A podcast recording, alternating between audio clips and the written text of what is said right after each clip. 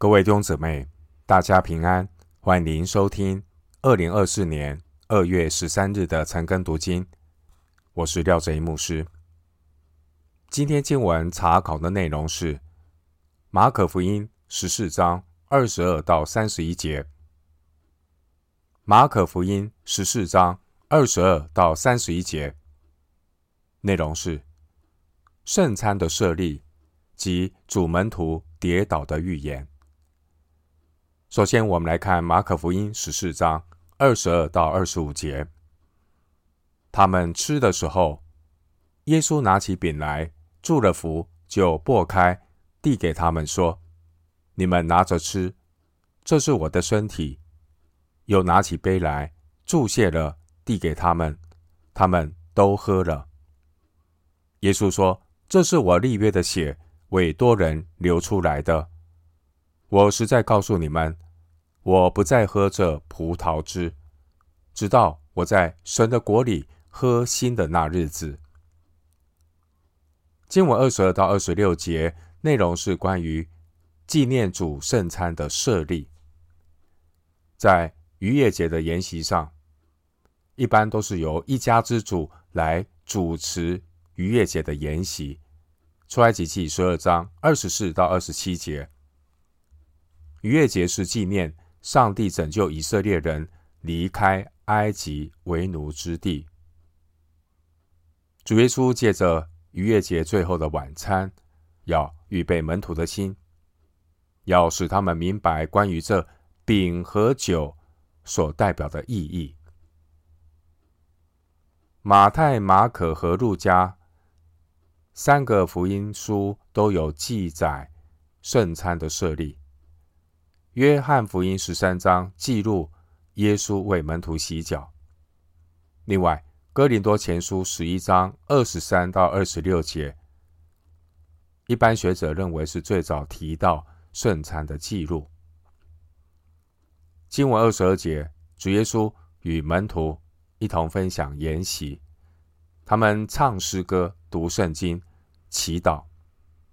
接下来就是。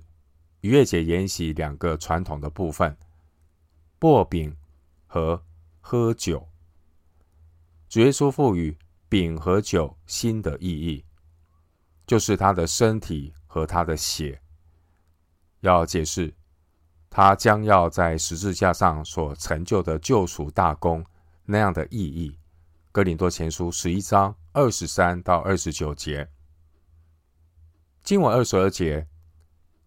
主耶稣他拿起饼，祝福，擘开，这也让我们联想起主耶稣他行神迹喂饱五千人和四千人常见的动作。马可福音六章四十一节，八章第六节，经文二十二节，主耶稣擘饼的这块饼，是指第一杯酒之后藏起来的半块。无效饼，这半块的无效饼，在逾越节的筵席仪式上要被剥开、藏起来，然后再次的把它找出来。这也表达主耶稣他的受死、埋葬和复活的意义。这半块的无效饼，希腊文的含义是“那将要来的”，这也预表弥赛亚基督的再来。经文二十二节的擘开，象征主的身体在十字架上为我们破碎。二十二节吃这饼，是象征分享基督的所事。而当时候卖主的犹大已经出去了。约翰福音十三章二十六到三十节，主在逾越节筵席上设立了新约的圣餐，表明他是我们真正。逾越节的羔羊，经文二十三节的杯，这是犹太人逾越节筵席上四杯酒的第三杯酒。这第三杯酒叫做救恩之杯。主耶稣以第三杯酒来代表立约的血。二十四节，路加福音提到主用这杯本身来代表。旧约先知耶利米所预言的新约，参考路加福音二十二章二十节，耶利米书三十一章三十一到三十四节。旧约是透过血作为立约的方法，而碑象征所立的约。经文二十四节的约，就是指先知耶利米所预言的新约。耶利米书三十一章三十一到三十四节。经文二十四节说：“为多人流出来。”这是先知以赛亚的预言，可以参考以赛亚书五十三章十二节，预言到上帝的仆人做了所有人的赎罪祭。以赛亚书五十三章第十节，当年的西乃之约是以祭生立约的血作为立约的凭据。二十四节，出埃及记二十四章第八节。而新约则是主耶稣为我们所流的宝血作为立约的凭据。希伯来书九章十四到十五节，希伯来书十二章二十四节。当年的逾越节，诞生了与神订立西乃之约的以色列，而主耶稣他牺牲流血，诞生了与神订立新约的教会。新约教会的成员就是二十二到二十三节那些吃主喝主的人，这也表示恩典救赎的时代已经开始了。经文二十五节的葡萄汁，原文是葡萄的产品，包括葡萄汁和葡萄酒。逾越节筵席的尾声，在唱完三十节哈雷路亚篇之后，要喝第四杯的哈雷路亚杯。但主耶稣并没有和门徒一起喝这第四杯。二十五节主说：“从今以后，我不再喝这葡萄汁，因为主的第四杯不是葡萄汁，而是十字架的痛苦。”三十九节，而最后。主耶稣他独自在十字架上喝完了的第四杯的发酸的酒，也就是醋。马可福音十五章三十六节，约翰福音十九章三十节，主耶稣他完成了真正逾越节的筵席。经文二十五节说，在神的国里喝新的那日子，就是指在千年国度中。得胜者要与主一同坐席的日子，复活得胜的主，他保证了神国度的实现。主要与门徒一同在神的国中喝新的日子，也一定会来到。回到今天的经文，马可福音十四章二十六节，他们唱了诗就出来，往橄榄山去。根据犹太人当时候的传统以及圣经学者们的看法，主耶稣与门徒当晚所唱或吟诵的诗篇是诗篇一百一十三篇到一百一十八篇的赞美诗。其中诗篇一百一十八篇六到七节、十七到十八节、二十二到二十四节的经文，从主耶稣。口里唱出来，更增添了他受难和受死的意义。当年这些诗篇的作者，他们领受了神的感动，预告了耶稣基督的受难。诗篇一百一十八篇六到七节说：“有耶和华帮助我，我必不惧怕。人能把我怎么样呢？”在那帮助我的人中有耶和华帮助我，所以我要看见那恨我的人遭报。另外，诗篇一百一十八篇十七到十八节经文说：“我必不致死，人要存活，并要传扬耶和华的作为。耶和华虽严严的惩治我，却未曾将我交于死亡。”另外，诗篇一百一十八篇二十到二十四节经文说：“匠人所弃的石头，已成了房角的头块石头。这是耶和华所做的，在我们眼中看为稀奇。这是耶和华所定的日子，我们在其中要高兴欢喜。”在约翰福音中有记载主耶稣最后的教导。约翰福音十三章三十一节到十六章三十三节，约翰福音也记载主耶稣和父神的交通。约翰福音十七章一到五节，约翰福音也记载主最后为门徒们的祷告。约翰福音十七章六到二十六节，主耶稣和门徒在逾越节筵席结束之后，主和其他十一个门徒离开这间楼房。走出耶路撒冷城，当时候可能已经接近半夜。主耶稣和门徒跨过汲沦溪，约翰福音十八章第一节，他们来到橄榄山，马可福音十一章第一节。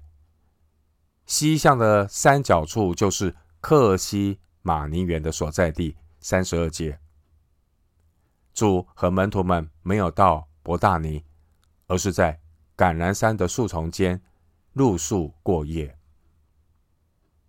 回到今天的经文，马可福音十四章二十七到二十八节，耶稣对他们说：“你们都要跌倒了，因为经上记着说，我要击打牧人，羊就分散了。但我复活以后，要在你们以先往加利利去。”经文二十七到三十一节是主耶稣关于彼得将要否认主的预言。这个预言四福音都有记载。二十七节提到都要跌倒，这是指主的门徒们，他们要离开主，四散逃走。五十节都要跌倒，也包括彼得三次否认主。六十六到七十二节。弟兄姊妹，一般人都很难认识到自己的软弱，也不容易承认自己的软弱。但神要借着十字架的苦难来显出人的软弱，帮助人真正从人的软弱中走出来，能谦卑的倚靠主。只有谦卑倚靠主的人，他才可能进入天国的丰富、荣耀和权柄里。经文二十七节是引用撒迦利亚书十三章第七节的预言。经文二十七到二十八节，主耶稣不只是启示他的死，主耶稣也预告他的复活。主耶稣不单预言羊群的分散，主耶稣也预告羊群羊群的聚集。二十八节说，在你们以先往加利利去。这是主耶稣在去客西马尼园的路上，与十一个门徒私下的谈话。所以二十八节这句话将被用来证明，后来妇女们确实见到复活的主耶稣。马可福音十六章第七节，马可福音一章十五节记载，神的儿子耶稣他开始传神的国近了，是从加利利开始。后来，神的儿子耶稣复活之后，福音的使命也要从加利利展开。马太福音二十八章十六节，福音的大使命就是要延续天国君王耶稣所开始的使命。回到今天的经文，马可福音十四章二十九到三十一节，彼得说：“众人虽然跌倒，我总不能。”耶稣对他说：“我实在告诉你，就在今天夜里，鸡叫两遍以先，你要三次不认我。”彼得却极力地说：“我就是必须和你同时，也总不能不认你。”众门徒都是这样说。经文二十九节，彼得他拍胸脯，坚定地说：“他不会否认主耶稣。”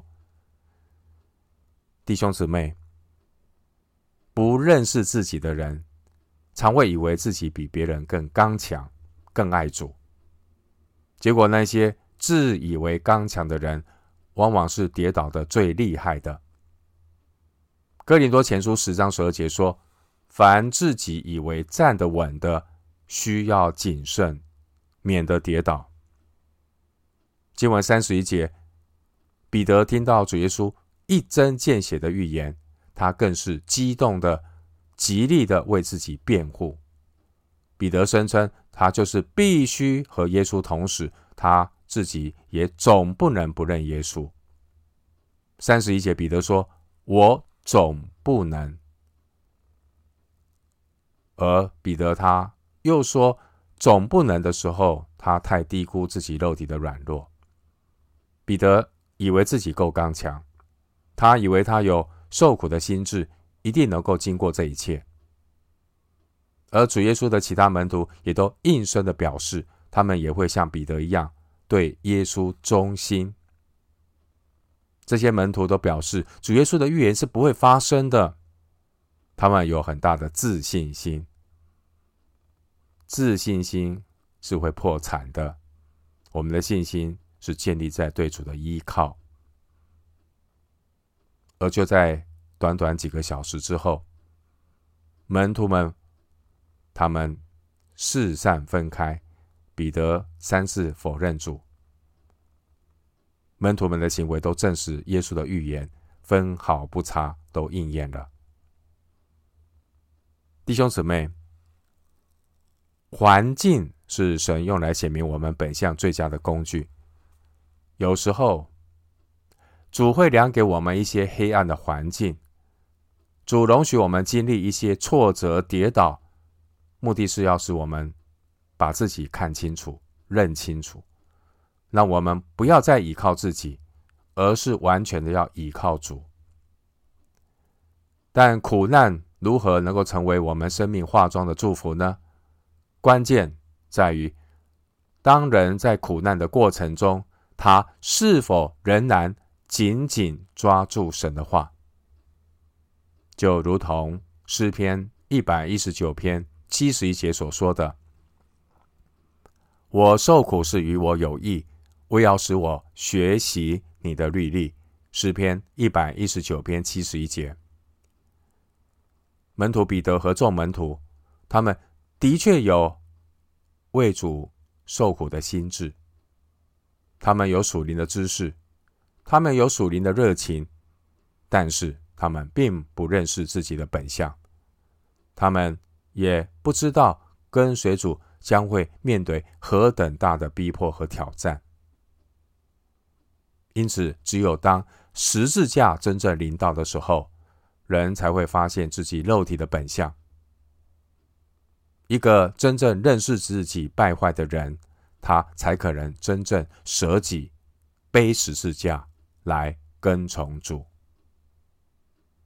我们今天经文查考。就进行到这里，愿主的恩惠平安与你同在。